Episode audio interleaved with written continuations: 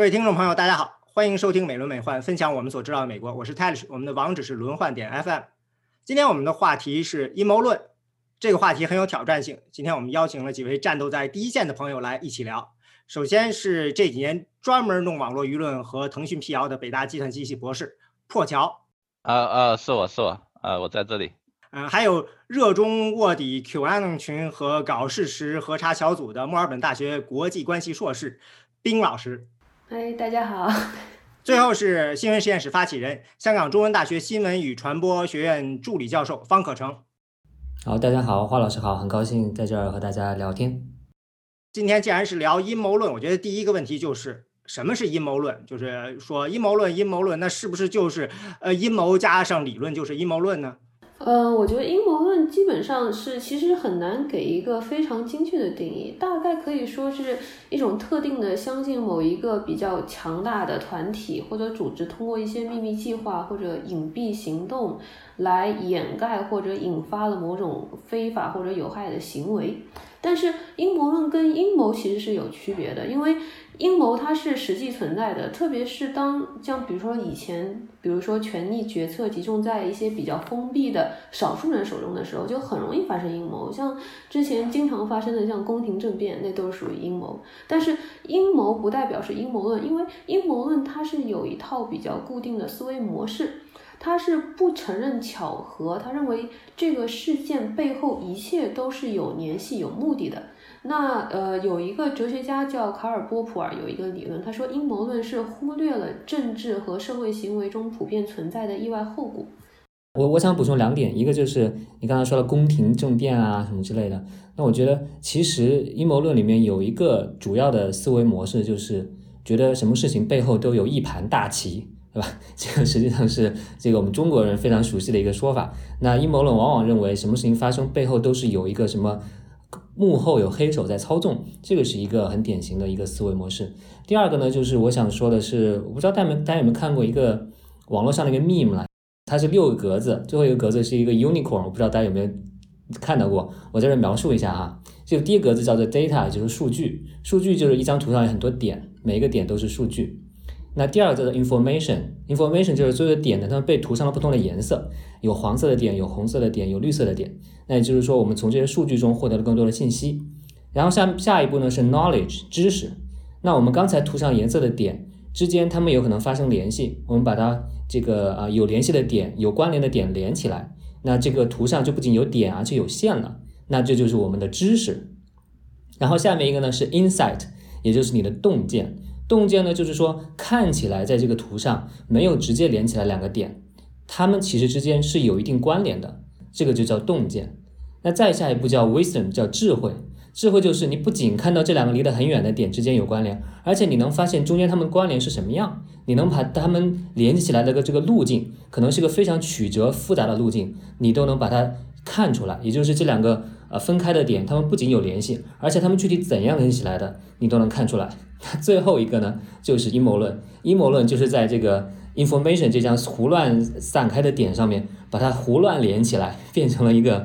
独角兽 unicorn 的这个形象，也就是在不同的这个点之间胡乱的产生联系，然后出来一个非常神奇的一个图，就不是一个普通的点和线的图，而是有点像我们这个小时候把不同的点连成一个一个图形这样的一个图。所以呃，我觉得这张图也是非常的形象，它指出了阴谋论背后的一个非常重要的点，就是在。不同的信息背后胡乱产生关联，然后产生一个非常形象生动，但其实并没有什么这种证据基础的这样一个一个关关于世界的一个图景。方老师说的那个，我不知道是不是隐含的意思，那些点本身是是真实的，那但是呃，当代的阴谋论啊，实际上。呃，它大量的基于谣言。对，其实阴谋论和谣言或者说信息污染，它是密不可分的。这些点，嗯，有些是真的，有些是假的，但大部分是假的。对，这个就涉及到现代阴谋论跟传统的阴谋论有很大的不一样，就是传统的阴谋论有大量的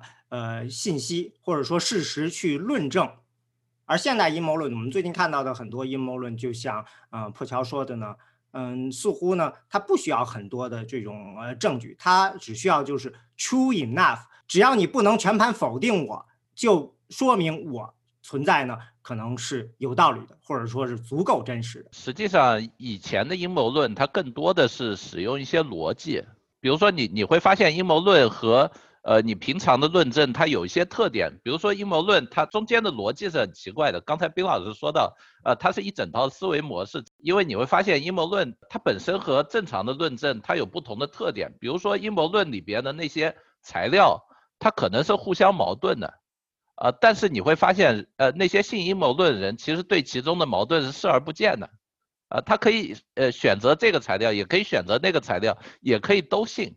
呃，就像亲如一家一样，呃，但实际上那些矛盾它不一样。我举个例子，二零一六年，呃，不是，呃，希拉里在九幺幺上晕倒了嘛？九幺幺纪念，然后就阴谋论传出来说，呃，呃，希拉里活不过六个月了。也就是说，他总统一上台他就死了，那是攻击健康问题，呃，你很清楚这是一个阴谋论。但是呢，同样的这些人呢，他可能又传另外一些阴谋论，比如希拉里上台以后三年四年，哦，美国就要搞独裁了，那又是另一套阴谋论。这两套阴谋论之间很显然是矛盾的，对不对？因为你知道一个人如果只能活六个月，他就不可能再搞独裁，然后人就死了，这不可能，对不对？但是你会发现，呃，大家会同时的信这两套东西。而不觉得这这两套东西之间是矛盾的，这是阴谋论的逻辑呃中的一个特点。第二个特点，那当然大家都知道，阴谋论是最牛逼的理论，它永远都不会失败，对不对？比如说一月二十号，如果呃特朗普上台了，那就是特朗普受到人民的支持，对吧？如果是拜登上台了，呃那就是呃 Deep State 呃深层政府太强大了，对吧？特朗普没有办法对抗他，他左右说的都有理啊，这个我觉得。呃，是阴谋论它整套思维模式，但是当代的阴谋论呢，更多的就是我可以不停的提供某些另类事实，呃，让它浮在上面，我我不需要再去管那个逻辑什么的，我通过不停的放假信息，我就可以让它维持了，呃，这个我觉得就是网络时代或者说社交网络时代的呃一个重大的变化，呃，因为它放消息的能力变强了。所以这里就涉及到一个传统的阴谋论跟现在的阴谋论之间有什么差别？因为刚才嗯破晓老师已经很明确说了，这是现代阴谋论的一些特点。所以我们能不能往前跳回去？就是说，那古典的阴谋论、经典的历史上的阴谋论，嗯，大概是什么样的？这个是非常难把它一个个独立扯开来看的。就古典的阴谋论来说的话，它可能是相对来说每一个体系都相对独立。就比方说登月阴谋论，登月阴谋论就是一个说美国这个登月这个东西是假造的，是在摄影棚拍的。然后里面它列出了一大堆很奇怪的，像那个旗为什么没有风它能飘起来，或者是影子不对，这些其实很容易证伪了。但是它又列出了一系列的细节，它是一个相对独立的。然后还有一些阴谋论，像西安长老。协定书，西安长老协定书，协定书就是，呃，The Protocols of the Elders of Zion，所以它就是基本上就是一个九十年代初的时候俄罗斯编造的一个阴谋论，基本上就是说犹太人是怎么样想阴谋的统治世界的。我觉得很多人都应该听过，就是中国的社交网络上会流传过一个一个叫做 CIA 十戒，就是 CIA 的十条诫令。告诉你怎么样去俯视青年人的思想，怎么样去用各种娱乐方式来让中国的青年人逐渐堕落，然后让美国不费吹灰之力占领中国。基本上这个思想跟这个这个西安长老协定书差不多的意思，就是讲犹太人是怎么样去慢慢慢慢通过一系列的金融上的，还有宗教上的一系列的政策去占领全世界。那这个东西它就是一套书，这套书是一个伪书。这套书它其实是抄袭的一个法国的一个讽刺小说，但是这套书造成了非常大的影响。这套书翻成了法文、德文，然后又传到了阿拉伯世界，然后还有英文，而且是真真正正的造成了犹太人大屠杀的，起码是一个促进的原因。所以说，他这本书是就被认为是近代可能影响最大的反犹主义。那这个书其实又进入了我们目前当代的阴谋论。你要看 QAnon 的阴谋论，或者说有一个叫蜥蜴人阴谋论，是 David Icke，他这个里面就包含了这个旧的阴谋论。所以说，新的阴谋论的本身跟旧阴谋论的区别就是，新阴谋论更像一个一个 alternative universe，它是一个开放性的碎片化的一个系统，就有点像漫威宇宙一样，它包含了之前非常多的阴谋论。所以说，像登月阴谋论在旧阴谋论里面，它是一个独立的；但是在新阴谋论里面，在 David Icke 他的那个蜥蜴人宇宙里面，月球是个人造物品。所以说，登月阴谋论就是为了配合这个月球这个人造物品的阴谋论，它是联系在一起的。像五 G 阴谋论，它的那个蜥蜴人的阴谋论里面是认为这个宇宙是由能量振动频率达成的。所以说，它是。各种阴谋论勾结在一起，形成了一个开放型的，像 leaderless 的一个，所有人都可以 contribute，所有人都可以形成一些碎片化的一些一些努力，把它塞入这个阴谋论宇宙里面。这个我觉得是现在当代阴谋论的一个很大的特征。它其实更像一种社会运动，就是一种无大台的一个社会运动，而不是一个某一些之前单独独立的说，哦，我说登月，那就是我就说登月；我说犹太人统治世界，我就说犹太人统治世界。所以说，这个我觉得是一个非常大的一个不一样的地方。你说的是是一个阴谋论的，大家开源协作出来的一个阴谋论。对，开源网络。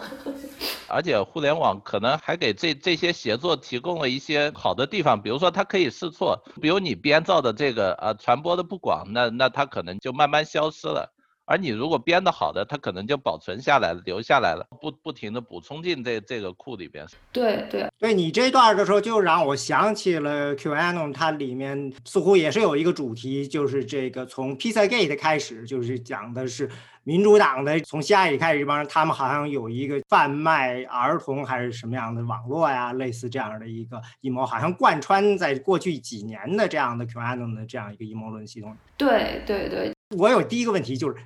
到底应该怎么念？QAnon，QAnon，QAnon。呃，我先解释一下，QAnon 是什么东西啊？它这个 Q 这是真的，是美国机密许可中最高等级，就是 Q 级许可。然后 Anon 就是 anonymous，就是匿名者的意思。QAnon 就是就代号为 Q 的一个匿名者，当然它不是匿名，可能是一群匿名者。所以说 QAnon 就是这个意思。然后它就是一个拼凑起来的词，至于你是怎么样发音，能对你说是 QAnon 或者 QAnon，其实也没有太大的问题。但是我看有人去发 QAnon 或者 QAnon，不必要太过纠结这个东西。因为我总以为说，因为他们好像特别讲究各种各样的隐秘的隐语，所以我以为也许呃会有一些某些特殊的发音能够确保说啊，你就是假的这个信 QAnon，我们才是真的。那 QAnon 是怎么冒出来的呢？首先，简单的说，QAnon 就是美国政府内部存在着一个反对特朗普和他的支持者的一个深层政府。这个深层政府就是以民主党人，还有还有一些共和党人，还有社会名流、好莱坞这些明星、这些这些还有商界领袖组成的。然后他们就热衷于进行撒旦仪式，然后吃小孩儿，然后是一群恋童癖。然后这个是一个特别特别荒谬的一个东西，但它是到底是怎么起来的呢？你要算缘起的话，就要直接到呃维基解密的时候，当时解密了一大批的文件，然后文件里面有一些关于吃的的东西，然后是要订个披萨呀之类的，然后呢，就有一帮人呢，他们就认为这个披萨是对应的念童癖的各种东西，就像披萨好像对应的是小女孩，好像面面包是对应的男孩，他有一套解密的密码，我。不太记得是我没有必要记这种 乱七八糟的东西，但是你要用这套东西去对应这个邮件的话，那很平常的邮件，在你在看来就是一个完全是一个世纪大阴谋。你用这种方式去解读的话，那整个世界都不一样。当时就有非常多的人相信这个，就造成了披萨 gate 事件嘛。就有一个人拿着一个枪就去那个叫彗星乒乓，叫 Comet Ping Pong 这个披萨店，然后他认为这个店里面的。店主是统治世界的阶级之一，所有的这些世界的名流都在这儿进行念童撒旦的这个念童癖仪式，这个是最开始的这个缘起。然后呢，相信这些的人他就一直往后延续，就到了这个二零一七年十月的时候呢，然后特朗普在白宫的时候跟记者一个谈话，他说了一个说的是暴风前的宁静，the calm before the storm。然后当时就就有记者问这个暴风是什么东西呢？然后特朗普就没有说，就是说你会知道的。然后当时就很困惑。后来呢，一个叫 Q 的人就在 4can，4can 是一个匿名的论坛上发布了一系列关于美国政治的一系列的问题清单。然后他说，就特朗普说的风暴就是清算和大逮捕，并且他说希拉里会在十月三十号上午七点四十五分被逮捕。结果第二天他就开始说不会被逮捕，会被隔离。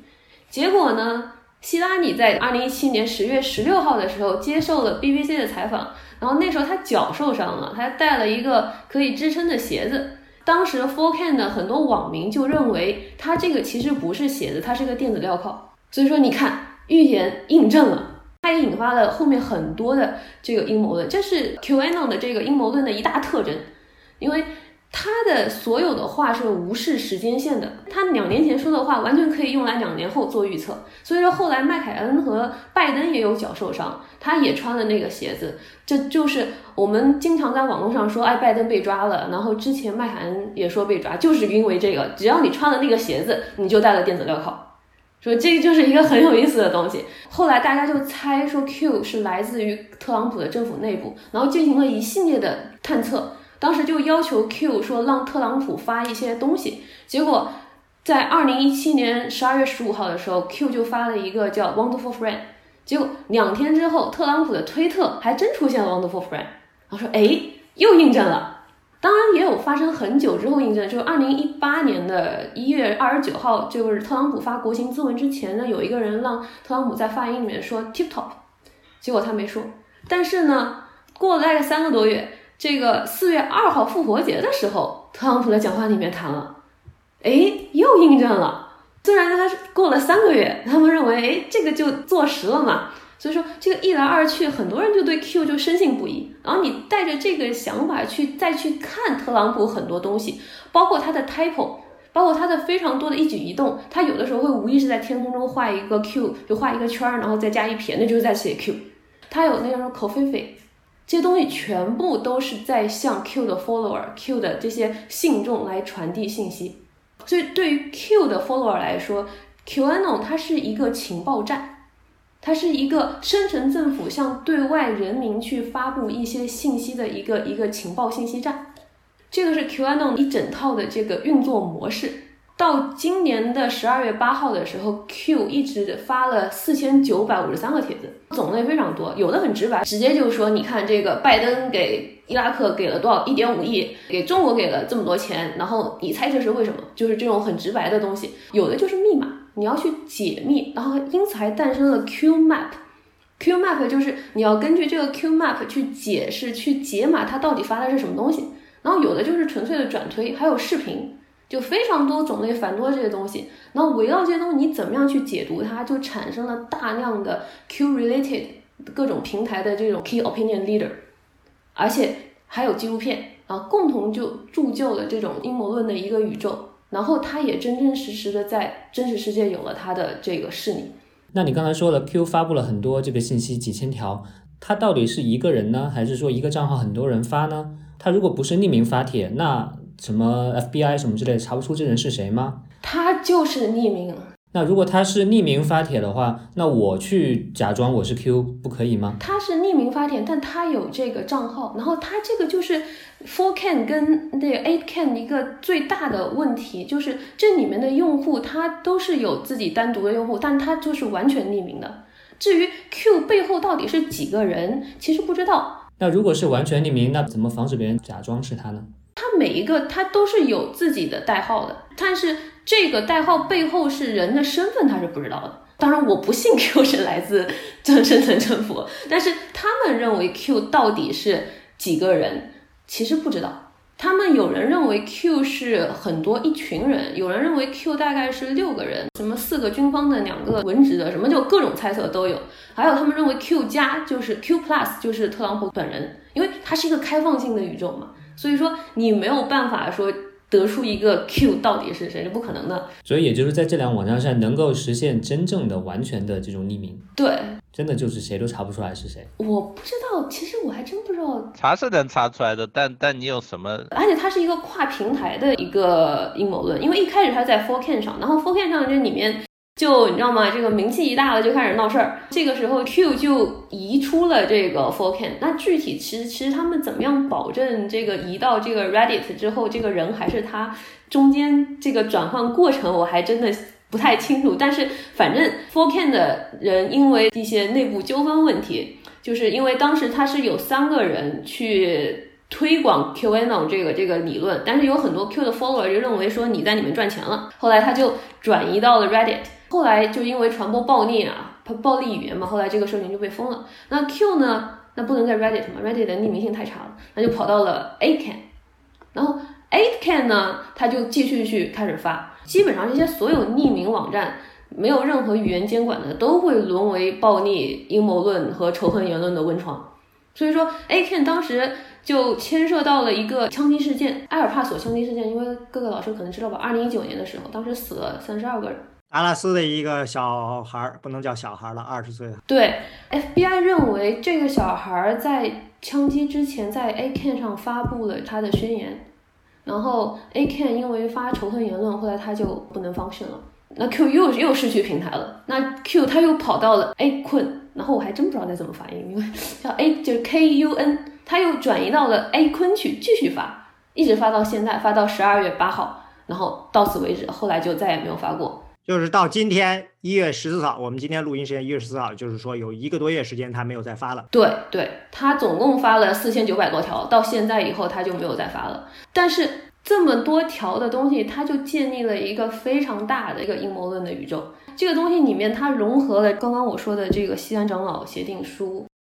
这样子吧，整个阴谋论现现代阴谋论的起源，它是一个叫 David Icke 的一个人，他首先建立了蜥蜴人的这个宇宙。蜥蜴人的蜥蜴就是那个爬行的那个蜥蜴是吗？它不是爬行的那个蜥蜴，它是一个外星人长得像爬行的蜥蜴。叫 reptilian，我快速的来讲一下，不讲清楚可能后面没有办法讲。他就相信说 reptilian 这个这个这个外星种族到了地球之后，然后就跟地球人杂交转基因，然后产生了这个目前地球上的高层都是这种杂交的后代，其实就是被这个这个蜥蜴人所控制，他们是没有灵魂的。然后包括罗斯柴尔德啊这些人，像奥巴马这些，然后呢，他是通过频率。来控制我们，蜥蜴人是来自四维的，然后我们是三维的，然后这种不同的维共享一个空间。然后呢，月球呢，它是一个人造的，月球通过这个潮汐作用来影响我们体内的水，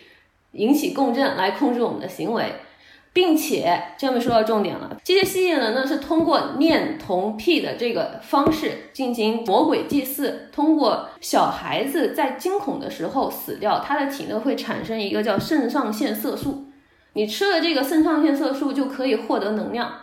这个是这些蜥蜴人获得能量的一种方式。所以说，你看高层都是念童癖的原因，不是因为说他真的就是有这个性癖嘛？他是通过这些东西来获取能量，这个部分被 QAnon 吸取了。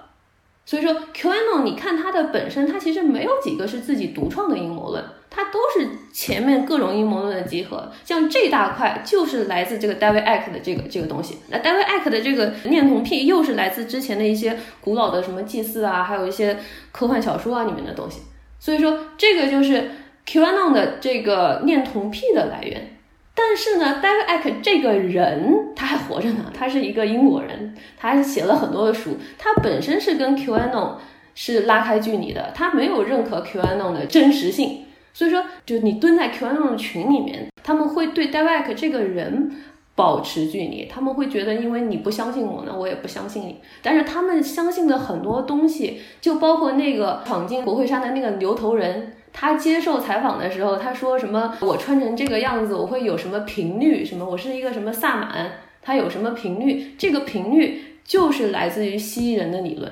因为我散发的这种频率，然后其他那种邪恶的频率就不会影响到我了。相当于说，QAnon 是站在了西安长老协定书，站在了这个 David Icke 的蜥蜴人这一些阴谋论的肩膀上的一个阴谋宇宙。但是发展的都比他们更大了。你说这个 David 这个人发发明了蜥蜴人的这个说法，但好像他也没有从中获利。他从中获了很多利。他原来是个体育运动员，后来关节炎就没办法继续他的事业。然后他就去做了体育评论，他后来是当了 BBC 的体育频道的主持人，生活相当好的。后来就突然就有一天，他说是受到神启还是什么的，就就去找那个 New Age。我们简直要变成阴谋论的介绍，我不再谈 New Age 了。但反正他们就接，他就接触到了 New Age，然后他就开始认为自己是神之子。然后他还上了一个 BBC 的节目，你想一个 BBC 的黄金时段的采访节目，你在这个节目上说我是神之子，你会有什么下场？他就被观众非常刻薄的嘲笑，然后嘲笑了之后，他认为从此之后我就不管你们这些非议了，你们嘲笑才是我正道的过程。然后他开始就写了一大堆什么非常多的书，他拍了纪录片，他做了采访，他写了书，他有很多的支持者。其实这个是我们在特朗普出现之前的这些阴谋论，它很大的一个存在的一个，就是它是存在的。像地平说都有一批固定的信众，但是呢，对我们的生活没有太大的影响。那如果他想试图进入主流社会，他就得到 BBC 那个采访的下场。但是。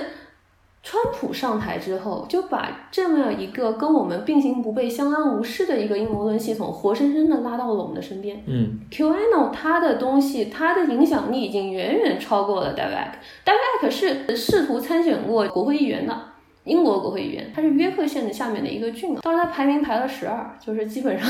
彻底没戏的那种。因为他在地的话，他的影响力是非常低的。可能他在全世界互联网上，他可以聚集起一帮人，但如果你就这个选区来选的话，他没有人选他的。所以说，这个就是当时的阴谋论的一个存在现状。就互联网给了他 follower，他可以通过这个东西去赚钱，但他又进不了主流社会。但是我记得有颇有一些有名的人，似乎对他还是。挺支持或者相信的，因为我记得 Alice Walker 就因为称赞他的书，然后被大家骂。对对对，他是有这么一批那个信众的，而且他是一个很有才的人。你要看他的故事，他其实编的还挺圆的，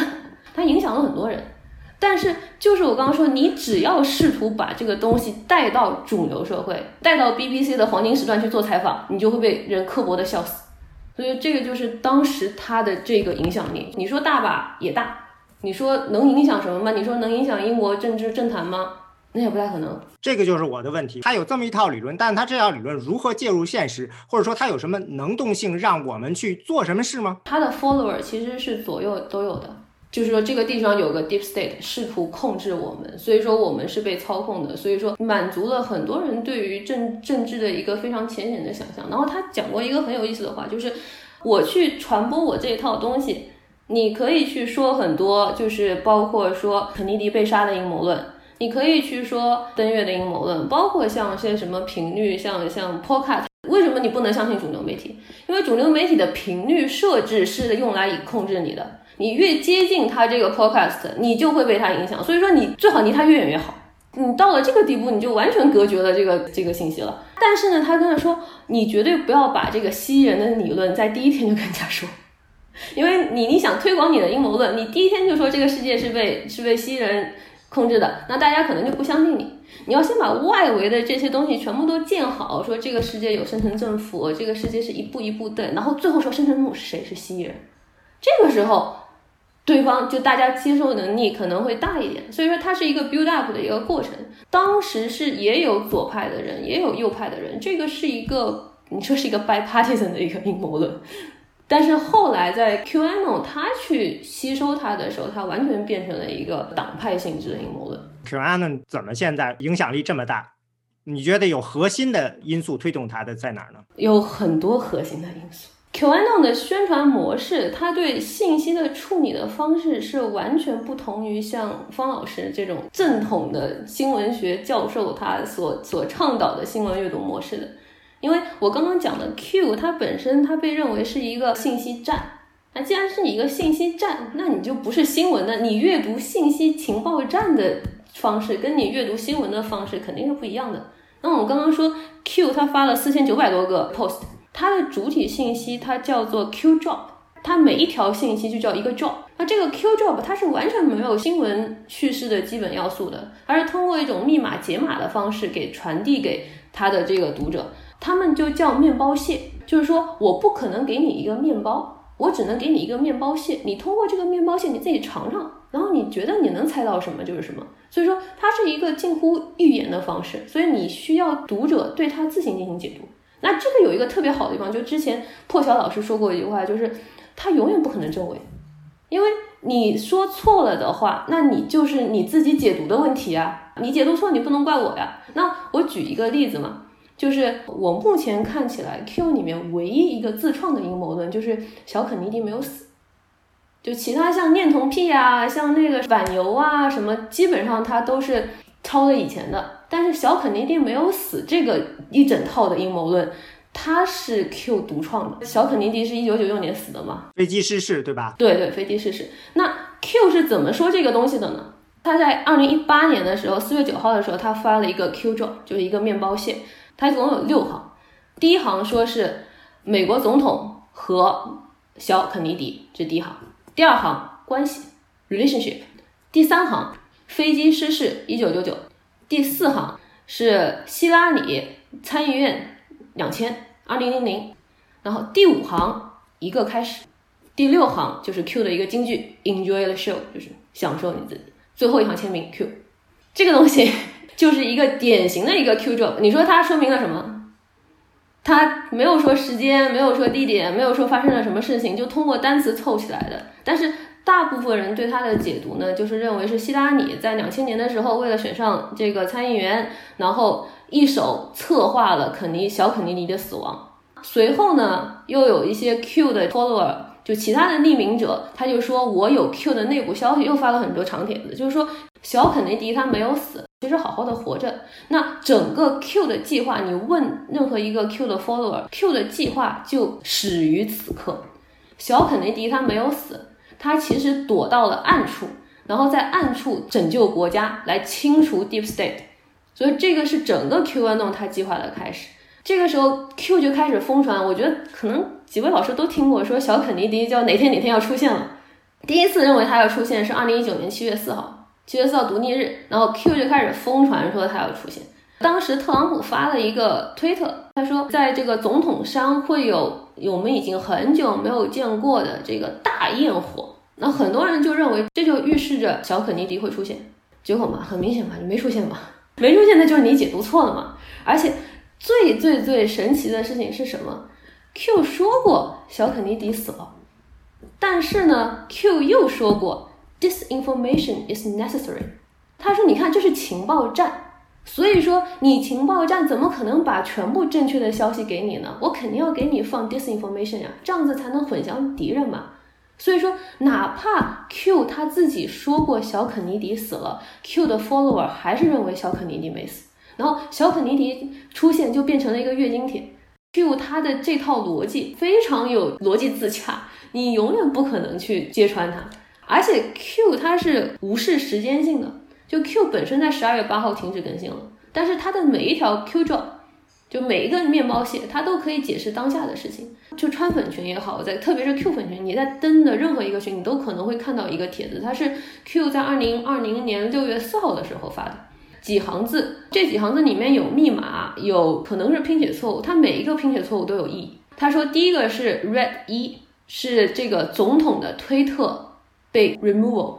就 是这个是真的对上了。然后第二说是 Central Communications blackout，这个东西就是当时为什么我们在网上，包括那个 Newwood 在传说有 blackout 的原因，就是经常会传 DC 大停电或者这里大停电、大里大停电。当时那个意大利停电了一会儿，然后就传教皇被抓了，因为 blackout 就被写在了 Q 的里面。他在六月四号写的东西不断的指导现实。那之后还有三四五，然后这个里面它有说是叫 class moment，这个 class 我还不知道是 C L A S 大写的 movement，还有是 Pence or Pelosi，当时就有人猜说彭斯为什么是叛徒嘛，这个就预示了彭斯是叛徒。然后下面有很多步就就牵涉到了很多密码，我就不读了。所以很多人现在就认为，你看起码第一条是应对了，特朗普的这个推特是被撤了。那下面我们就看 blackout，而且那最后一步肯定是我们最终胜利嘛。所以说它的这个所有的 Q drop 四千多条，就近五千条 Q drop，它是没有任何时间限制的，它永远都可以直到现在。这个也是整个我觉得是阴谋论的一个特征。就刚刚那个破晓老师他也讲过，他是。先确定了一个我的思维模式，然后通过这个像叫思想钢印，然后通过这个思想钢印之后，往里面去塞各种碎片化的信息。就你必须先相信生存政府是存在的，特朗普是救国的战士，然后有一群恋童癖存在。所以说，你一定要坚信了这个事情之后，你再去找各种信息、各种信息碎片去填补这个事情。就就经典的一系列证明恋童癖的。去找迪斯尼米奇的图片，里面好像有有一些凸起啊，什么东西的，就说它是念童。然后他们当时 WikiLeaks 出了一个文件，说是当时 FBI 推的一个所谓的一个念童癖的一个 logo。然后他们在所有全世界的各种的 pattern 里面找这个 logo，找到了就是 Deep State。那你这个方式你能找多少？而且各种变种它都算。结果最后就变成了你现在去做这个白宫的高层，你没有几张念童照片，你都不好意思说自己是高层。拜登有念童照片，克林顿也有，拜登的儿子 Hunter 也有，然后就一群人一个不留，全部都能给你找出念童照片出来。这个就是他已经确定了故事的结局之后，你再去找开始，那所有人我都能给你找出东西来。而且 Q 里面有非常多的金句，就在 Q Drop 里面，他有说 Follow the money, follow the blood，就是找钱，找钱就是什么呢？找你跟罗斯柴尔德跟这些 banking 关系，还有 Follow the blood，就是说这些人。都是跟罗斯柴尔德有关，他们比较的方法很多，就是看这张照片跟那张照片，诶，长得很像，所以说你们必须是父子关系，或者你们是什么关系？就是你认为这个地方存在疑点，那就证明了这个地方有鬼，就证明了我的我的想法是对的，不需要找各种证据论证的过程。像我们之前一开始就是说阴谋论是无视偶然性。Q 有一个经典的一个一个 Q job 里面，他说 How many coincidences before it becomes mathematically impossible？他这句话就是说这么多的偶然在数学上是不可能的，所以说我只要找到这么多偶然，那它一定就是真的。这是他的整个一套方法论。那你通过这个方法论，你可以得出任何你想要的结结论。有的时候我我在那个 Q 群蹲久了，然后我出来去看 Twitter，然后你就有一个 switch，你他把自己这个 switch 开了之后，你再去看 Twitter，我说哇，就这个东西肯定背后有鬼。接受了他们这个方法论的思维模式之后，就一切都在印证你的这个先有的偏见，而且他们会主动的告诉你，你们不能和主流媒体对话。就说他们就断绝了像言论市场的这种自净的功能，而且这种东西影响力已经超出了 Q 了。基本上川粉群他都会告诉你不要去看主流媒体，他们认为主流媒体是堕落的，是不好的，但是他们拒绝你去跟他辩论，他们不要让你去直面他，直接绕开他，不要去看他。Q 里面有一个经典的纪录片叫《The Fall of the Cabal》，Cabal 就是阴谋集团嘛。十集，你只要去看阴谋论 QAnon 的这个东西，那很多人都会给你推荐说你要把这个十集看了，你就发现你原来不知道的世界。这个里面专门就讲事实核查机构背后和 Deep State 的关系，有一部分，你想他们就是 Deep State 本身，那他们说的任何话你就不应该相信吗？那这个就是一个 credibility 的一个攻击嘛。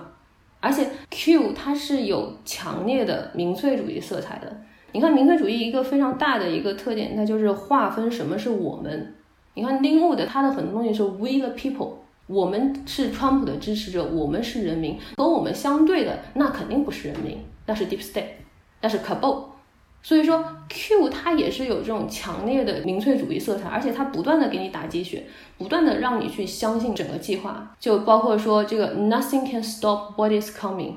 还有 Trust the plan。还有包括之前川普说的 “the calm before the storm”，“the calm before the storm” 就很有意思，就是你看越平静，Q 越不发声，越证明风暴在后面，又是一个自我印证的一个链接。还有一个就是 Q 的一个 slogan 一样的存在，就是 “where we go one, we go all”，他们会把它变成一个缩写，就是 “WWG one, WGA”。你要看见这个词儿，那肯定就是 QAnon。这个就相当于一个 Q N 的一个大型的一个 slogan，这个是我猜测。我觉得一开始可能川普就不知道这个东西，但是川普现在肯定是知道了。就包括之前竞选的时候，当时有说 The best is yet to come，那 Q 就在 Q drop 里面引用了这句，然后这句又被特朗普团队在这个选后的时候，虽然他已经输了，然后他们会说 The best is yet to come，那这个 best 是什么嘛？那证明他有 big plan 嘛？那当时冲击国会山之前，他儿子不是 video 的一个 party，然后他们在里面就载歌载舞看那个视频。当时还没有冲击国会山，他还没有出去讲话。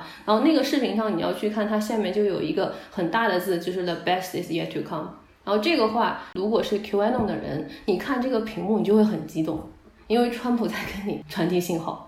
所以这个就是一个不断的震荡，然后形成了一个非常强烈的一种情感链接，它就会告诉你说，Q 的预言就在眉睫了，它就要最终就要摧毁这种全球的阴谋集团了。但是呢，只有在我们这个爱国者的这种支持下，我们 We the People 的支持下，我们才能实现这个 Q 的给我们的线索。所以说我们要相信 Q，我们要拒绝主流媒体，我们要无视政府官员，我们要和恶人作战，我们要鄙视媒体。Q，你看我说了好多 Q 的金句，就 Q 它很多就是通过这种金句植入来控制你的这个思想。他说：“You are the news now，你就是新闻，你就是在历史潮流之中，你是拯救特朗普的这种主观能动性。而媒体，媒体不再是一个信息网络的一个建构者，媒体是个客体。”你不用去跟他做任何的交流，你也不用去看他。还有一个就是 enjoy the show，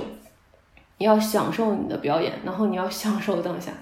QAnon 的这一套的逻辑，但有非常多的就是跟阴谋论相相近的地方，比如说他无视证据，比如说他无视偶然性，然后他有很多自己独特的地方，然后他和还和高层。Eric Trump 有一次非常直接的在 Instagram 上发了一张图，图的背后有一张 Q，这个是很明显的嘛，这个事情。但是其他的时候你都没有办法说特朗普他是真的知道还是不知道。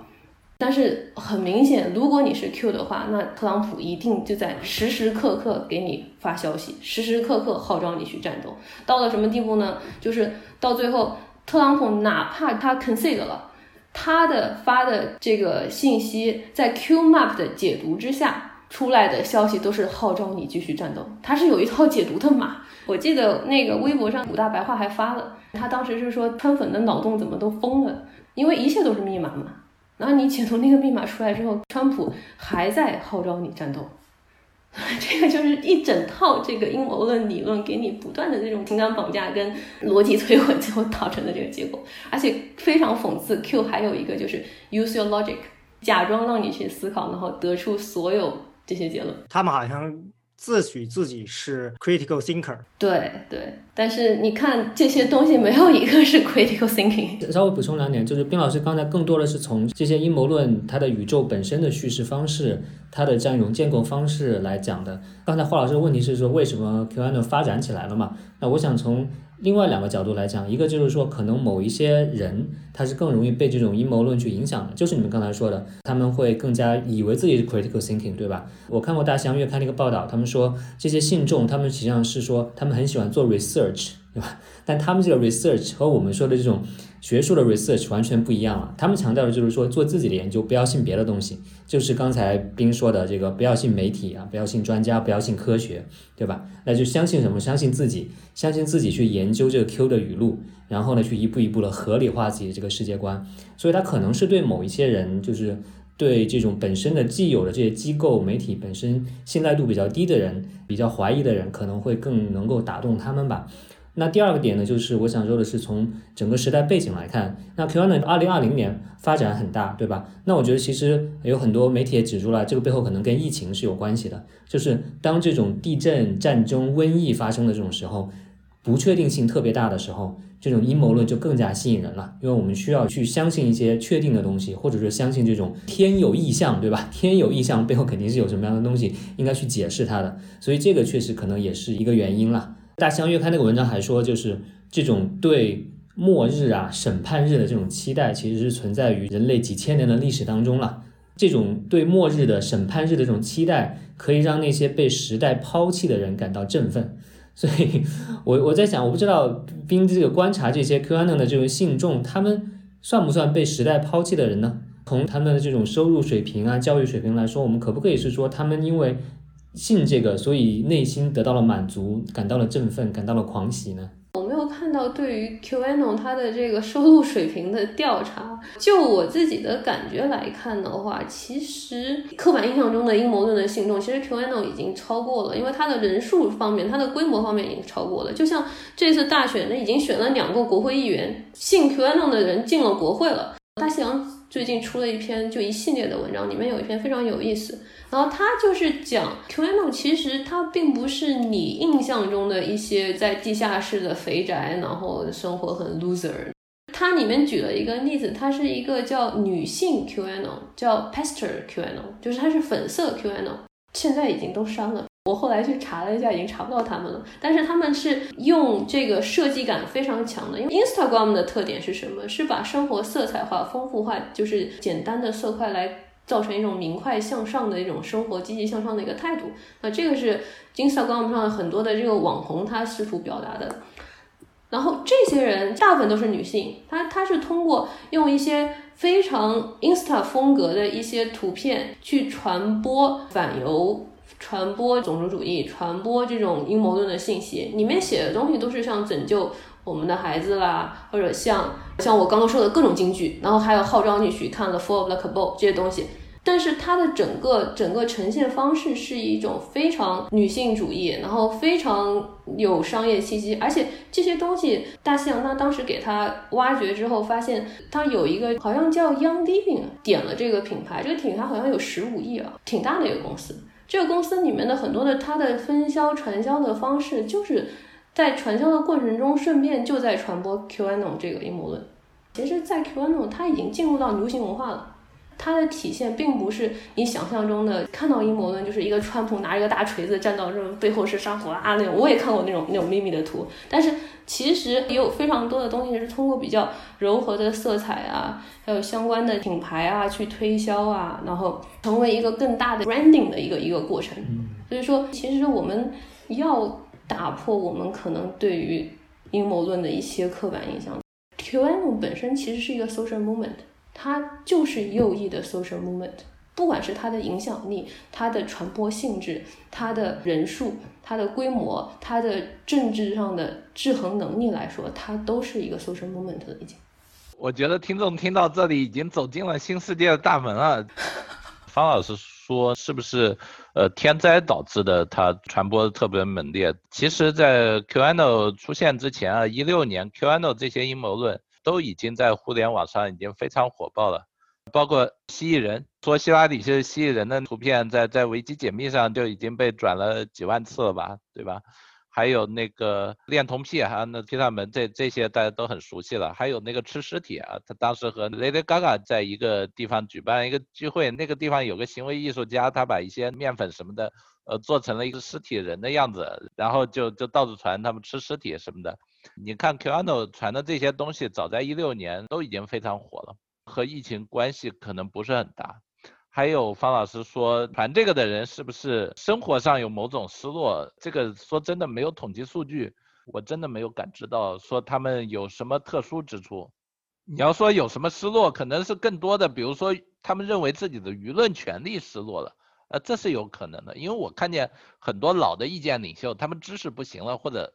水平不行了，他们就是变成过气网红了以后，他们往往就去传阴谋论了，这种也是有可能的，但我没有证据。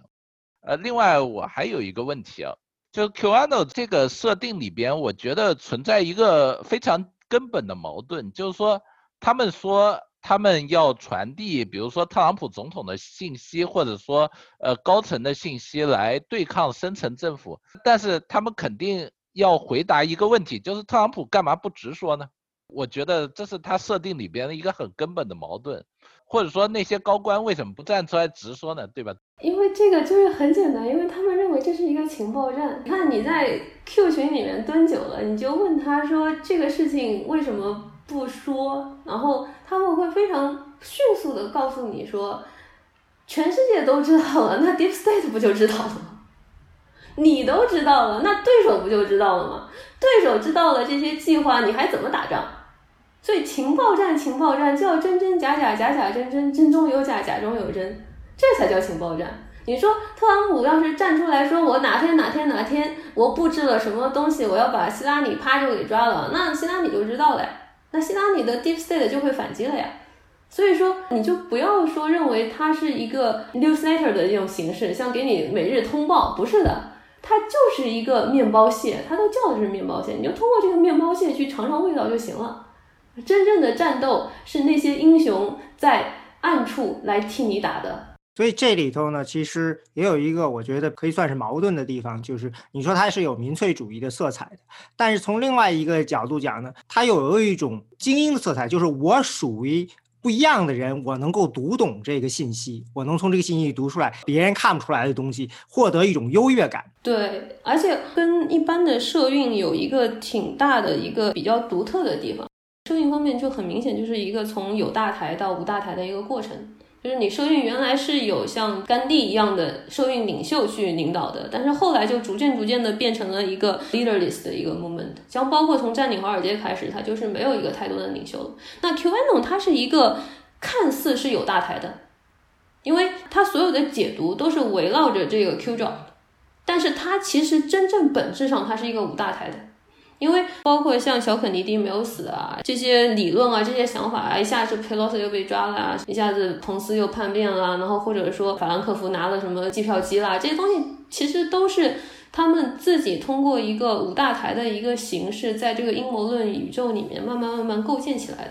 所以它本质上是没有一个领导去带领他们的。所以说，这种东西就是一个是一个看似有大台，其实是有一个无大台的一个声音。而且你看，Q 它本身就说了，disinformation is necessary。所以 Q 说的话，Q 的 follower 也不是全信的，他们不信本身就构成了这个逻辑闭环的这一部分，也造成了 Q 它是有很大的生命力的原因，因为它这个是一个完全开放性的、非常有生命力、非常活跃的一个社群。你看，他被关了很多平台，被到处赶。你要真的说封这个 Twitter，并不是第一次。像 A Can 啊，当时 Facebook 的 Q Group 是经过了迅速暴涨，然后之后 Q 的 Group 就基本上都被关了。Reddit 他们之前是原来他们的一个根据地，也被关了。你看，他们经历了非常多的被关平台的这种现象，但是没有阻止他们的生命力，他们是完全脱离于。任何一个单独的平台的，就是一个意识意识形态思维模式，就是一个社运。你刚才说这个 Q Drop 发出来后，会有大量的人回来出来去解读，那他们解读是在各种各样的主流平台上去解读呢，还是说也还是基于这个 Q 自己的这种随时可能会封的平台，还是什么样的地方都有？什么地方都有，就有一些那个比较意见领袖一样的，但是太多了，我都没有怎么全看，因为你实在看完了也会伤，这个这个 mental health 也很重要。但是他们会有很多的 key opinion leader，就是 Q 的。然后 Twitter 上原来有一个叫 Ron 的一个，他是原来是 A Can 的这个管理员，然后他被认为是 Q 发言人，是很有权威的一个。现在好像也被封号了。但是对他有很多的这个 key opinion leader，他会解读 Q 的这个言论，他不一定是 Q 发出什么解读，他是可以根据说，哎，我们今天发生什么事情，Q 曾经讲过什么，挑一段出来去安上去，但也是有可能的。这个就是就一个信息优胜劣汰的东西嘛，然后有一些 key opinion leader，他们的解读就传播的比较快，然后有一些就是你小鱼小虾说的东西就没有人信，所以他们也是有一个言论自由的竞争市场的。我现在有一个想法，就是试图想去解释为什么阴谋论这么有吸引力。我的感觉就是说，如果我们不说它是阴谋论，我们就说的是阴谋论试图说什么，他就说的是事物呢，可能跟表面上看上去的很不一样。那如果我用这种方法说出来的话，我会发现有大量的书讲故事，其实都是这么讲的啊。这个东西其实不是你们想象的，职场生活不是你们这样的，这什么事情不是这样，感觉接受度就好得多。是不是从本质上，阴谋论也是说这是一种理解世界的方法？这世界并不是你想象的这样。而且不光是不是你自己想象那样嘛，而是不是那些手握权力的人告诉你的那样啊？对，就是这个意思。就是说他利用了人的求知欲。我我。觉得可能当你一旦进入这个宇宙的话，你会变成了这个世界就是跟我想象的完全一样。对啊，他告诉你这么样一个看世界的新的方法，告诉你这跟别人看到的不一样。对，但是我个人感觉，就是当你去混这个这个 Q 群，你去接触到他们这个精神状态的时候。当然也有可能是因为他们现在确实是感觉到可能要输，就是他们并不是因为说我比你知道的多，所以我很有优越感。其实他们是处于一种相反的一个 defense 的一个防卫状态，就是你别以为你有多优秀，你别摆出一个高高在上的样子来教训我，你别以为你一天到晚说假新闻根本不是假新闻，你才是被洗脑的那个，就是完全处于一个防卫状态。就是你们说那些主流媒体有多高尚，我呸！我觉得是有一种被剥夺感，就像之前那个破教授说的特别好，就是有一种舆论权的丧失感，因为他们是认为自己被主流媒体所深深的伤害了。你现在说他们状态是最近的这种状态，不是一直都有这个状态，这也是很多川普的支持者他所感受到的，就是他们有很多 trigger 的点。你要有一个很大的 trigger 点，就是 Hunter 的那个硬盘没有爆，是一个，还有一个就是川普的那个直播被掐掉了，就是一月五号的时候，十一月五号的时候，他当时说了一堆就是没有什么根源的阴谋论，然后当时是有几家电视台把它掐了，几家电视台继续放，然后这个就是你堂堂一个总统，居然被主流下，他们不叫主流媒体，叫下流媒体。被下流媒体能掐掉，这个简直是太过分了。就是有一种，他们认为川普言论的丧失就是他们言论的丧失，但是这个又是一个非常讽刺的地方，就是川普的言论权从未丧失。如果就中文社群来看的话，你从来没有见过哪一个人他言论的穿透性能超过川普。川普他的每一句话，他基本上他早上说。不用到下午几个小时之后，你就能在微信群看到，它是无视语言障碍的。你说 CNN 早上报了什么，你下午能知道吗？如果说你不看英文，你就蹲在中文群里，你能看到吗？那川普早上说了什么，下午你马上就能知道。所以，川普的话语权从来没有被压制过，也不可能被压制。而且，没有哪个人是真正坐在像 NBC 面前去亲眼看到了川普的演讲被掐掉。我其实后来去看了那几个现场，CNN 跟那个 Fox 的是让他放完了之后，然后 CNN 的银狐他说这个川普是像一个一个肥胖的四脚朝天的这个 turtle，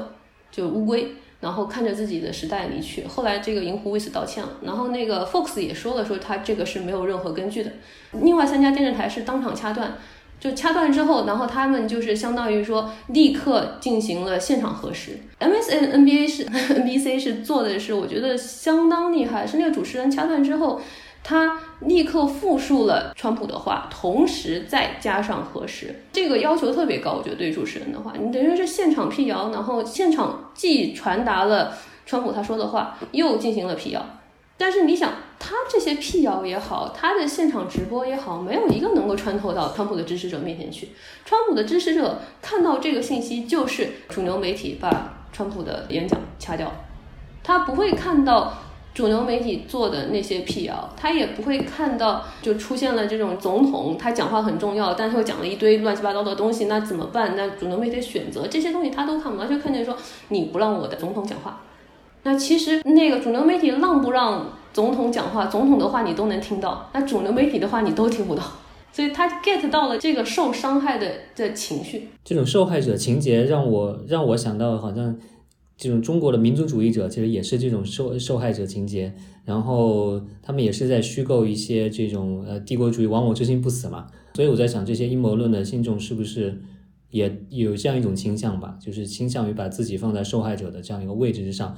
然后还能获得一种道德上的一个高地，因为我是被侵害的人。对，那对方是邪恶的，那我是正义的，我是站在道德高地上的。对，而且他们都有一种就像所谓呃美国精神、美国本质的失落。他们认为美国的本质就是基督教精神。我之前还有采访过一个 一个人，当时给给那个当地报纸写篇报道，然后他就说这是萨克逊基督教。是安格鲁萨克逊，他特别加了三个逊，就是白人基督教。其实听上去是相当种族主义了，它都不是基督教精神，是白人基督教精神。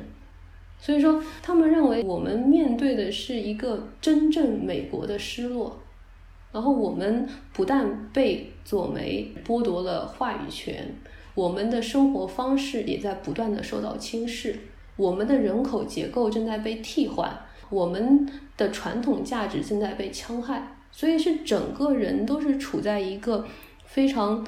悲壮的一个受害者的情绪之中。然后你要是去看中文媒体 YouTube 上，要有一些很很好玩的一些 YouTube 的视频，他们就是把川普的这种失败是认为是整个美国的失败，就是真真正正认为是美国民主的失败，美国再也不是以前那种保守主义、积极向上、昂扬的美国了。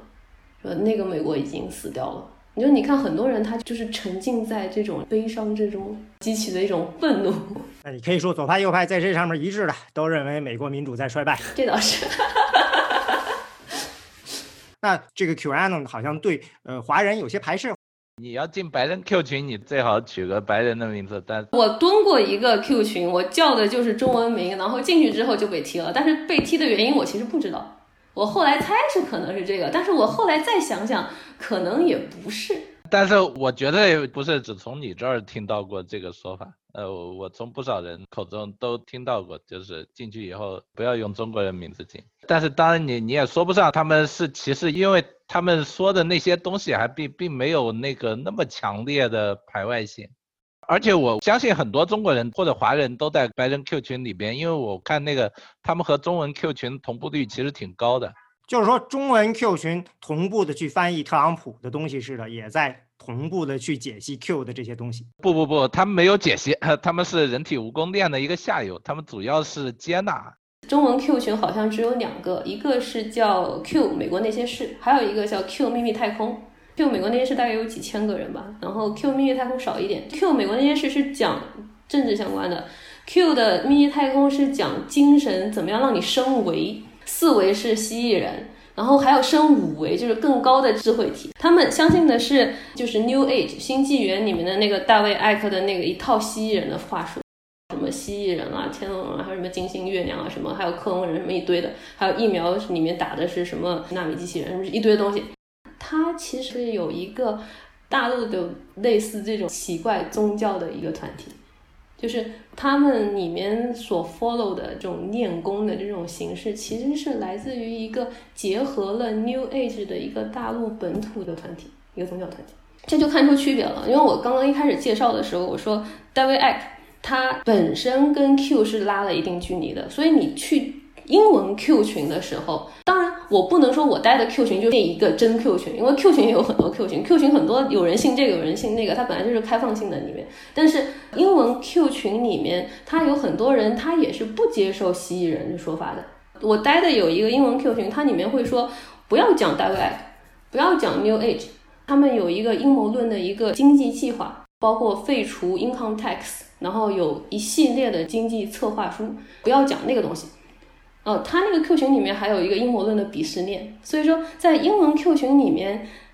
没有说像中文那么完全拥抱蜥蜴人这个。我之前不是说有一个纪录片叫《Fall of the Cabal》吗？《Fall of the c a b o l》有十集，它现在有一个续集，这个续集目前出到第六集，我就跟个追番一样的在追看它。它就解释了 c a b o l 到底是什么，它里面有一个特别有意思的东西。他用了一个反犹太复国主义的一个经典的一个阴谋论。他说的是什么呢？就是当时苏美尔的后代，就是有一帮信邪神巴，就是巴利邪神的信徒。然后他迁徙到了一个叫这个国家是历史上真实存在的，叫克萨突厥汗国。他原来是信邪神巴利的，当时俄罗斯统治者就逼着他改姓，所以他们就假皈依了犹太教。当然历史上他们是真皈依了犹太教，然后他们就假皈依了犹太教。但是呢，他们秘密中还在吃小孩儿，还在行使这么多邪神的教。那个俄罗斯就没有办法容忍他们这些魔鬼祭司，所以他把他们赶出去了。赶出去之后，他们就出逃，从此就要复仇。骨子里还在信这个巴利邪神教，但是他们的名义是犹太人。这个里面有一个特别，就是有的时候就令人毛骨悚然的东西，就是他们反犹，为什么？因为他们认为这些犹太人不是真的犹太人，是邪神，所以他们反犹是替犹太人本正清源。他们反犹其实是在救犹。你看《The Fall of the Cabal》续集前两集就有在讲这个事情，他就解释目前这么多这个 Deep State 的 Cabal 到底是怎么来的，就是通过这一系。然后他还有另外一条线，这个我就不要讲太清楚了，这个东西其实也没有什么特大意思。就你看，它是一个非常 twisted 的一个思想，比如像罗斯柴尔德就是这种假犹太人的后裔，所以我反罗斯柴尔德，我反罗斯柴尔德代表的这些犹太人，我是真正在救犹太人。但这个也不是他们创的，这个是一个一直存在的一个一个理论。在中文 Q 群，中国人他不太能够接受，中国人能够接受反目，他不太能接受反犹，这个是一个文化上的差异。续集还没有被翻译。前面那个十集是郭文贵他们那个爆料革命，还有那么喜马拉雅什么电台那帮人做这种翻译，非常多的英文媒体的一些东西都是由这帮人在翻，不知道现在有没有翻出来。我看的时候他没有翻译，所以那套理论好像还没有引入到目前中文 Q 群。他们传的很多碎片的阴谋论，像佩洛西被抓了，法兰克福抢了东西的，都是瞬间能转过，那种碎片都瞬间，但是那种底层原理论。好像目前中文 Q 群所仰仗的还是那套蜥蜴人，当然蜥蜴人理理论也是有反犹主义内核的，但是它就包装在了一通奇奇怪怪的面具之下。所以说，这个是底层原理论的区别。那你有没有看到一些华人区或者中文区的原创的阴谋论，甚至比如说反腐到这些西方的圈里去？这个其实很难说，因为我看到了，但是我很难溯源说真的是反腐，因为这种东西你就感觉上有人这么说，你要真的去做这种方面的事实核查，我不能保证，我只能说看见有这个事情。就特朗普的那个视频，然后别说是 deep fake，他不是出来说什么要和平啊，你们不要干了，然后就相当于等同认输嘛。然后那个里面他说，我现在任务是 transfer 到 new administration。然后就有两个说法，一个说法是 new administration，那就是新的特朗普这个 administration，那他没有提拜登，所以他没有认输。然后另外一个就直接简单粗暴说这个是个 deepfake，这个是个假视频。假视频这个东西，我感觉是从中文版流出去的。中文这边还有一套就是大纪元那套，大纪元跟郭文贵那套，目前我来看是有自主创新能力的。一帮 YouTube 的博主都没有什么态度。但是我就发现他们就开始应和这种底层原理论的这种这种东西了，因为外围的一些人他可能会接受说拜登是个恋童癖，因为你看到了拜登搂小孩的照片，或者你甚至可以相信法兰克福的那个机器被美军陆军抢了，这些都是比较外围的一些东西。但是他的方法论是很像的，包括他是看一张照片就觉得可以编故事啊这些东西。但是他底层的一些东西，包括像蜥蜴人。Deep State 到底是什么？这些东西一般的川普支持者是不会去相信的，或者说他们会倾向于不谈。毕竟友军，就像 davi eck 说的，你第一步不要第一刻就把蜥蜴人搬出来，你一定要让大家相信了这一整套外围理论的时候，你再搬出蜥蜴人。YouTube 上这一帮人好像似乎正在往这个底层原理论走。当然，这个是正在观察中的一个过程，也不能说他们以后一定会走下去。但是有一个特别搞笑的事情，就是他们一整套就会用自己在中国学得的一些，因为一些人可能历史中国历史还真的挺好的，就通过中国历史的一些东西去解读美国大选的非常多的事情，但是他不会去创新出什么阴谋论。但是大纪元这个派系的人本身是有推动阴谋论的能力的。包括像郭文贵，他跟班农是有联系的，而且它并不局限于美国，我觉得它是有全球地推团队的。我在澳洲都能收到他们做的那个铜版纸的纸册子，里面讲关于新冠疫苗的阴谋论。我是在澳洲，我们没有大选，他肯定会支持右派右翼政党了，但是我们不在大选期间。所以这完全就是一个日常生活中的一种社区生根，这个应该是他们之前的这种能力吧？就像之前的活摘器官什么之类的，他们不就从这儿开始了吗？但是我其实不知道这个大纪元跟这个郭文贵他有什么联系，因为活摘器官是大纪元的东西嘛。但是他们的能量绝对是不止于在美国。当时澳洲的 ABC 做过一个报道，说他们在澳洲大概有几千个人的团队。我感觉起码是那澳洲、欧洲、美国都存在。本来我们还说要聊阴谋论跟其他的攻击造谣的相同和不同，但我现在感觉好像听完这个以后就觉得，哎，确实是太不一样了。对，因为你们要知道，社交网络时代出现了非常新的信息组织和生产方式，这一点会影响到方方面面，阴谋论也是其中之一。我觉得冰老师还是更多的专注于 Q 群了。其实你要去看川粉群，很多他就是 Q 阴谋论的下游。只不过他们传的时候，很多人他并不知道这是 Q 群出来的阴谋论。比如像恋童癖啊，或者是性侵女孩的视频啊，或者是川普参加了某军事基地的阅兵，然后看见那个飞机上有什么六五九的数字啊什么的。呃，他们传这些的时候，他们不知道这这是 Q 群发明的这套理论。呃，但是他们就会把这些碎屑把它呃当信号来传递上来，而且有时候他们还会加一些非常有中国特色的东西，像美国大选这个东西，他们发的那些帖子里边，除了有 Q 群阴谋论里边，还经常有一些中国宫廷政变的那些历史故事的影子，所以你要说他们能不能影响英文社区，我觉得。目前看来，除了大纪元以外，呃，大部分还是很难影响到英文社区。但是它有本土化的趋势。本土化就是说在中国落脚。对，比如说他们在传大选阴谋论的时候，呃，比如大选什么地方停止计票了，然后第二天出来的时候票就变多了之类，他们传这些阴谋论的时候，他们就会说，呃，我们看见香港赌片是这么这么演的，比如在赌神里边宣布封盘了，然后在封盘的时候，大家就会呃开始去用特异功能来换牌啊什么的，他们会联想到这些东西，而且他们的用词也很有意思，什么收网啊、一网打尽啊、摔杯为号啊，他们经常会用这些词，就是非常土味的一些词，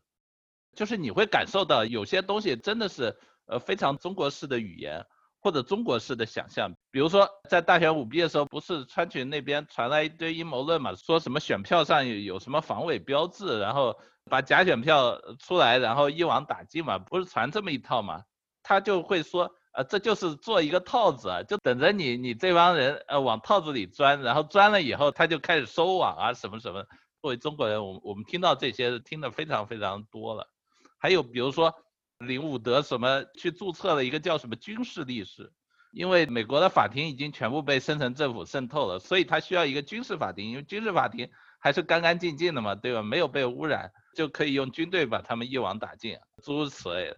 这个就是来自于我刚刚说的那个 Q 六月四号发的那几个步骤。是的，是的，是的。你还会可以看到一些基督教的华人川粉群发的东西就更加的杂糅了，呃，比如说我看到有人说什么天父上帝必派大能大力的天使天君，加上天兵天将四周安营扎寨，保卫白宫，看顾照顾每一位挺川的支持者不受仇敌的攻击。你 会发现他既把那个呃中国的传统文化，又把基督教都给联系起来，让我在这里感觉的就是某一种本土化吧。因为人嘛，他做想象的时候，要么就是他自己的经验，他自己的文化，呃，杂糅上一些社会上流行的东西，呃，最后组成了这么一套东西。想问那个方老师的问题，其实你会发现右派这边有很多像这种东西是非常容易被诠释成华人能够理解的这些理论，但是左派这边的东西，我觉得穿透力相当差。像《纽约时报》之类出了非常多的一些深度的东西，那比如说像用的一六一九 Project。但是你说的这个是左右的对比，还是说这种正规的叙事和阴谋论叙事的对比呢？我现在不太清楚是因为左右的对比，还是正规叙事的对比。我觉得其实是因为这种对比了，因为你比如说左派也有一些阴谋论，比如说关于九幺幺是布什政府自己搞的。我上北大的时候，我的一个左派老师，他推荐我们看一个影片，就是非常直接的说这个背后这个是自导自演的这么一个，所以我觉得它背后其实它的穿透力还是取决于你的这种叙事方式本身。因为阴谋论你举了这个例子嘛，它其实是一个就是战无不胜的，就是你完全什么东西都可以自圆其说的，而且对人是非常有这种诱惑力的这样一种存在。所以我觉得主要的对比还是存在于这个之中。当然左右对比，我觉得确实也存在了。总的来说，我觉得现在的。中国社会是一个更偏右的社会，就是一个更偏丛林法则、弱肉强食的社会达尔文主义的这种社会，所以这种东西我觉得确实也会更吸引人一点。左派我们有时候宣传也是会挑这种炸人眼球的东西宣传，然后右派也会有，就是大家都有这个倾向。但是你看，拜登说上台之后我们要推进平权，然后他讲了一系列东西，就包括 transgender 进陆陆军的时候不再受歧视，还有一些政府拨款不再只对于 LGBT 群体歧视，然后这些都是挺好的。但当这东西你传到华人媒体的时候，他永远的就是男的可以去女厕所，永远抓住那个点去传。拜登压根就没有提这件事情，但是他也没有提不让。这里面华人保守派和英文保守派，他的一些共通点是完全共融的，他们是可以完全共情的。右翼的保守的记者就马上用这件事去逼问拜登，说你让不让学校开这个无无性别厕所？厕所就是个大问题。所以说，你这一套政策最后的落脚点就变成了让不让男的上女厕所。这个叙事方式是完全无视语言障碍的，而且这个只是举了一个例子，有非常多的这种原本一套政策就是被扭曲或者说被 spin。你也不能说它完全不对，它不像阴谋论，它是有一定现实基础的，就通过这一丁点的现实基础迅速传到。中文媒体这种，我觉得可能在一定程度上跟社交媒体的特性有关系吧。就是社交媒体确实是更善于传递这种恐惧感的，让人觉得恐惧的、愤怒的这种 negative 的这种负面情绪的。负面情绪是更容易在社交媒体上传播开来的。而你要说比较左右派的话，其实他们最根本、最根本的一个东西，其实就是你看到世界是什么样子的。你看到了一个世界是更多看到机会，看到这种啊友好的东西、善意的东西，还是你更多看到的是风险，看到的是威胁你生存的东西？那从右派他的内心的这种心理机制来说，他其实看到的更多就是这种威胁、危险的东西。所以我觉得，或许可以从一定程度上来说，社交媒体本身就是一个有利于右派的一个东西。但比方说，voter suppression 和 voter fraud。为什么永远是 voter fraud 能够更让华人警惕？voter suppression 其实我觉得更有更坚实的事实基础。大家没有这样的经验吧？但是你想，你其实完全可以通过 voter suppression 来唤起你心中的恐惧感啊，唤起你选举权被剥夺的恐惧。那为什么他不能？触动你的恐惧，water frozen 这种其实相对 baseless 的一个东西，能够触动你的恐惧。因为共情不存在，water suppression 它更多的针对的是华人看不起的那些群体啊，黑人、穷人，是这样的。但是很多华人也是在唐人街打工，你也要请假去投票的呀。呃，那些人不在华语社区占据主导地位。当时反 S 三八六的时候就出现过。就是你会发现啊，所有的反移民措施都会被解读为某种有利的措施。那有利谁呢？都会被解读成有利于硅谷打工的或者华尔街打工的那批高等华人的措施。比如说砍亲属移民嘛，对吧？那对我们技术移民是利好，对吧？把 H1B 的那个工资线提高了，那对我们高科技是利好。这对那些低工资的人，呃，他们不是我们的人，啊，他们是印度人或或者是低等华人。后面那句他们不说出来，但是你可以听出来，就是这个意思，对吧？反非法移民也是一样，他知道华人非法移民很多，但那不是我们的人。包括反 S 三八六，S 三八六那个法案的第一版很有意思，他就是说我是有利于 EB one 和 EB 五的，但我不利于 EB two 啊，就是说我不利于劳工签证，呃，但是我我可能有利于那个特殊人才或者投资移民或者其他的那些，啊，但这些人你会发现他们的声音是不出现的。出现的是这些给硅谷打工的或者给华尔街打工的这群人，呃，也就是说，我们现在华语社区主流的言论是非常 biased 的。对，就是刚才冰老师说的这种在英文和中文世界之间起到关联桥梁作用的这些人，更多是一代移民，更多的是这些思想上偏右派的这些人。一定得感到了威胁，直接对于自己身体威胁这种东西呢，它可以传播的特别快。就像你说的上厕所这件事情，虽然可能这辈子你都不知道你遇到过没遇到过，但是一旦把这个东西形容成一个直接的贴身的威胁，比如说对个人威胁、对你家人的威胁，你马上你就会觉得这事情我一定要转发。简单说，民主党说的那些东西啊，它比较大，要反大公司也好，要减少监狱人口也好，或者怎么怎么着。它首先是比较大，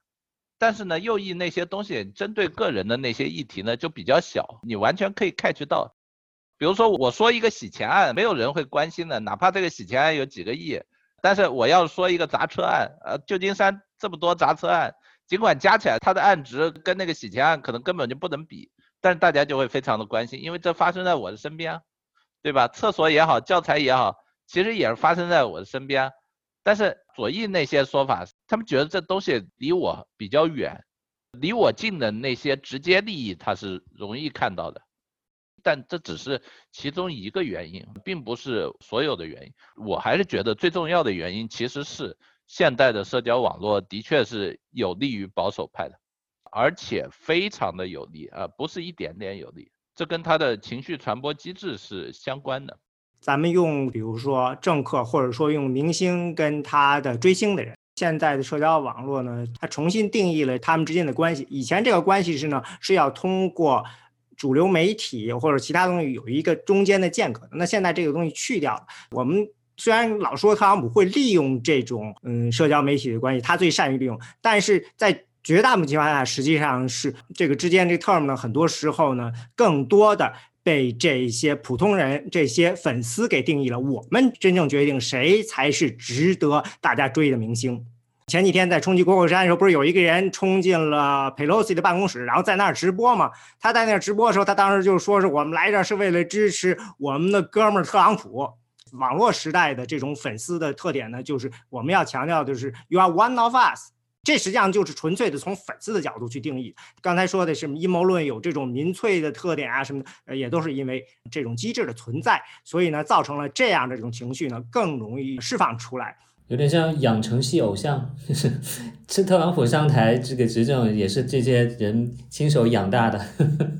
以民主党或者自由派的看，说特朗普你发推里头这么多错字儿，呃，经常会发一些莫名其妙的，可能是不小心误发的什么什么。但是你在粉丝看来，就是这才是真实的人啊，He's one of us。我也就经常会，嗯，比如说敲字的时候会敲错啊什么的，所以我们不觉得说，嗯，这些他发的东西的时候一定要经过专门人去修改了发出来的才是一个好的东西。嗯，反而这样的我们觉得呢，是一个更让我们产生一种平等感的。这个就是因为定义什么是好的政治家的这个 term，现在呢，更多的被转移到了这个普通人的手上。那在很多时候，其他地方其实也要有这样一个特点。那在共和党这边或者保守主义，它长期的在过去几十年里有这么样一个反对大政府啊、反精英的这样一点呢，其实呢，从一定程度上呢是跟阴谋论是匹配的。另外还有就是共和党的这些政客，像特朗普啊什么，他们其实是对这些阴谋论啊什么的，他们其实是有有一种默认配合的这样一个感觉的。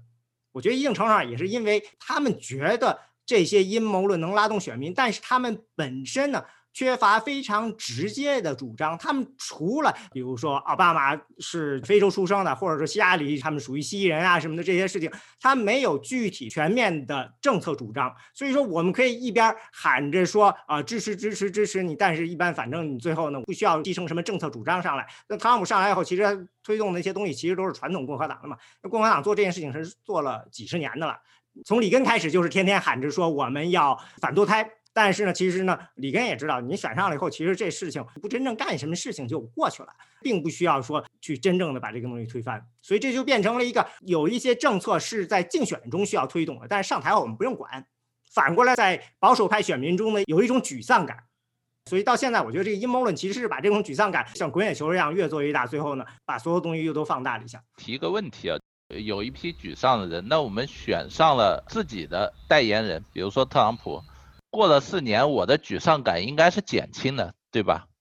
或者说我的愤怒感应该是减轻的，但实际上我们看到的不是这样啊，他们的沮丧感和愤怒感，呃，是越来越严重的，在这四年里边，呃，这种情况是怎么发生的呢？你们有什么看法？我我先纠正一个特别小的一个拼错，它不是表示特朗普亲民，在 QAnon 的宇宙里面，这个 Miss Very Matters 就是拼错是特朗普正在向外传递信息，所有的拼凑都是有意义的。Q 的那些人，他们认为这些东西都是有意义的，对，这这个我相信。对这个阴谋论里面，像那个什么 coffee，像这些东西全部都是，还有他之前好像是把 hamburger 还是什么给拼凑了，全部都是有意义的，包括他的口误什么的，都是一个传递密码的方式。就特朗普其实是一个城府很深的人，不是一个老大粗，在很多川粉群里面，就是我现在啪切换成一个川粉模式哈，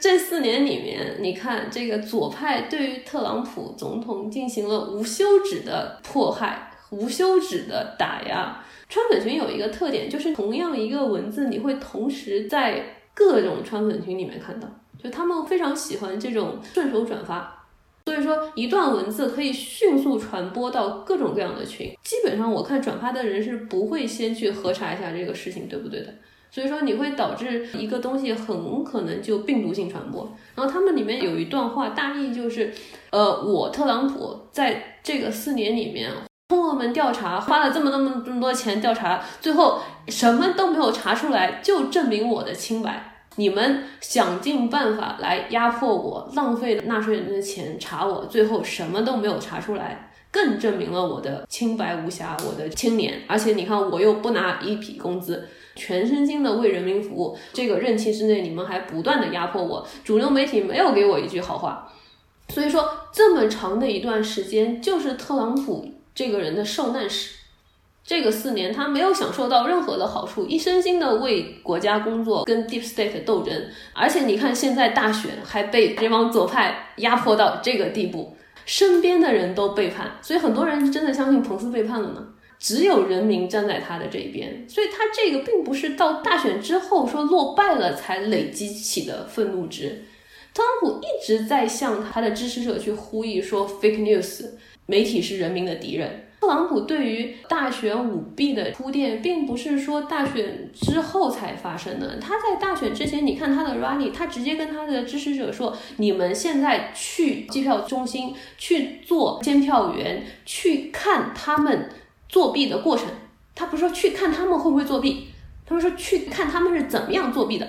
就是说那些进入监票机构监票的那些监票员，他是带着这一套思想刚硬进去的。我来就是为了抓出你们怎么作弊的。那你带这个东西去看，那所有一切都是可疑的嘛？所以当时在那个底特律的计票中心就发生了很多像类似暴力冲突一样的这种冲突嘛。然后那些人就纷纷去上了法庭作证，然后说你看这个事情可疑，那个事情可疑。那为什么？就是我不是来看你有没有作弊的，我是来抓出你作弊的过程的。那这种愤怒是怎么来的？并不是说大选之后我才突然发现，哎，民主党作弊了。我是在那个事实核查群嘛，我的事实核查说大选舞弊不是在十月三号之后才开始核查大选舞弊的，我一整年都在核查大选舞弊的新闻。这个事情是一个非常长久的铺垫，而且一六年大选的时候就已经有了。对，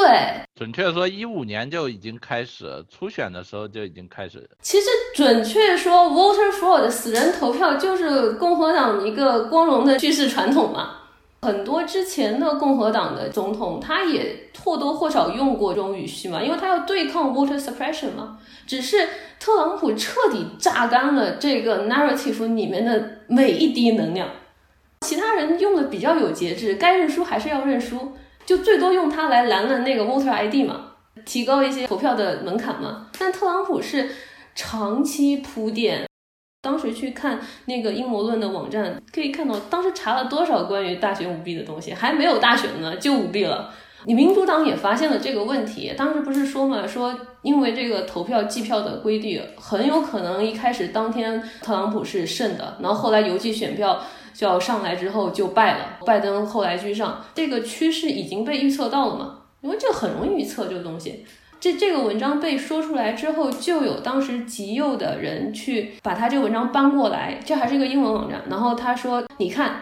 那个民主党的人说特朗普会在当天就胜利，但是随后会出现神秘的邮寄选票帮拜登翻盘。”所以这套叙事方式早在大选之前就已经被辟了无数次谣了。这个谣言我还不是直接看的那个英文网站，其实我不太知道那个英文网站是被北美保守主义的那个微信号把它的洗稿了。是北美保守评论是吧？哦，对，现在已经被封号了。北美保守评论把他那个英文文章给洗稿，然后变成中文，然后又在中文的川粉群里面大量传播。所以这个是一个很早就被植入的大选必然舞弊的一个思想刚印。所以事实核查这件事情听着好像就变得很沮丧了。是挺沮丧的，是挺沮丧的，而且而且已经很沮丧了。有人还说我们是那个辟谣工厂。我觉得就调整期待吧，就是不可能是说事实核查能消灭阴谋论，因为我们知道它本身是不可能消灭的。传媒界很多反思就是在于说，不能给这些阴谋论提供平台。这社交媒体本身已经很有利于他们传播了，但是如果主流媒体在报道他们的时候，在一定程度上越报道，其实让知道他的人越多，那别人去搜索这个就很容易掉进兔子洞里面去了解的更多了。所以这个对于主流媒体来说，怎么处理这个问题确实是蛮棘手的。因为当他成长起来之后，你就不可能不正视他了。但是你是否在报道他的时候，又进一步促进了他的这个生长？确实是一个很严重的一个问题。结束之前，要不咱们推荐一点听众，接下来如果对这个有兴趣的话，他们应该关注什么？有什么书啊、网站呀、公号啊？我就推荐一个比较旧的一个书吧，就是这个美国一个历史学家叫霍夫施塔特，他写的叫做《这个美国政治里面那种这种偏执妄想的这种风格》，就是我觉得可以去读一读霍夫施塔特关于这个的一个说法，他更多的会把和美国的历史、美国政治传统联系起来，所以我觉得也是一个挺经典的一个书了。一个文章一些，我我想推荐一本书叫《抗争政治》，抗争政治 （Contentious Politics）。译林出版社二零一零年的时候出过中文版，翻译的是二零零七年英文版，但是它现在英文版有一个更新的是二零一五年的，所以我觉得能看英文的话就可以看英文，它包的东西更多。我是觉得就是阴谋论，我们刚刚讲是对一些复杂信息的它一种简化思考，它跳跃了很多证据。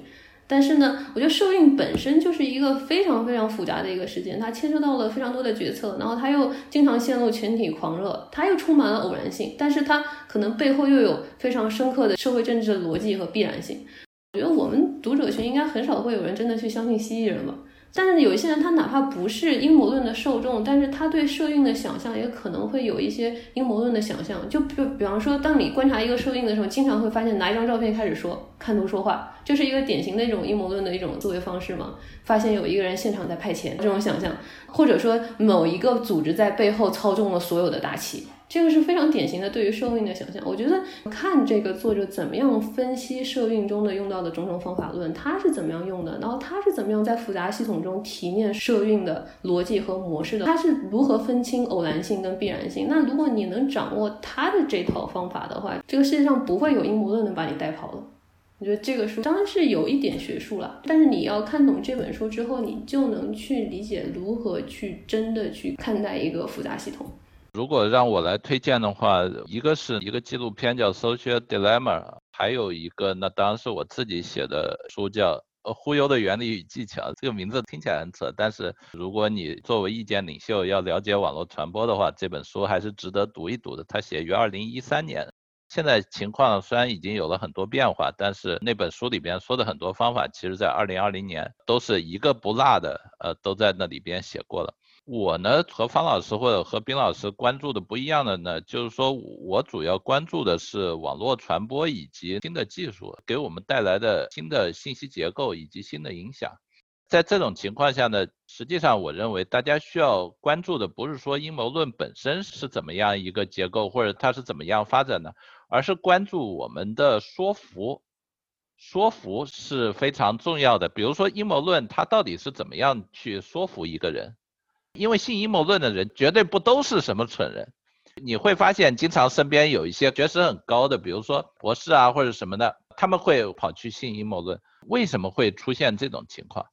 以及比如说我们新的技术发展以后会出现什么样的未来？这些东西是我更加关注的。呃，包括我们说辟谣，那辟谣你说这个辟谣非常的没有用啊，这又是为什么？很多人有很多解释，哪些解释是对的？这些我觉得，呃，是我们应当思考的，应当思考的。很很可惜，这没有讲。嗯，花了太多的时间在这些乱七八糟的东西上面。那我快速的推荐两本书，一本是 Will Eisner 这个漫画大师他的最后一部作品叫《The Plot》，就是讲犹太贤士议定书的漫画，是他的最后一本书，因为他去世了，所以只讲了2003年。那还有一本书是前两年出版的一本书，叫《A Lot of People Are Saying》，关于阴谋论的书，是 Russell Muirhead and Nancy Rosenblum 他们两个人写的。那今天就非常感谢几位嘉宾来参加我们的节目。嗯，显然呢，这个只是开了个头，那我们呢有机会呢可以接着再聊吧。呃，如果听众呢大家呢有什么想法，也欢迎呢给我们发信，这个电邮就在网站上。那好，今天就到这里。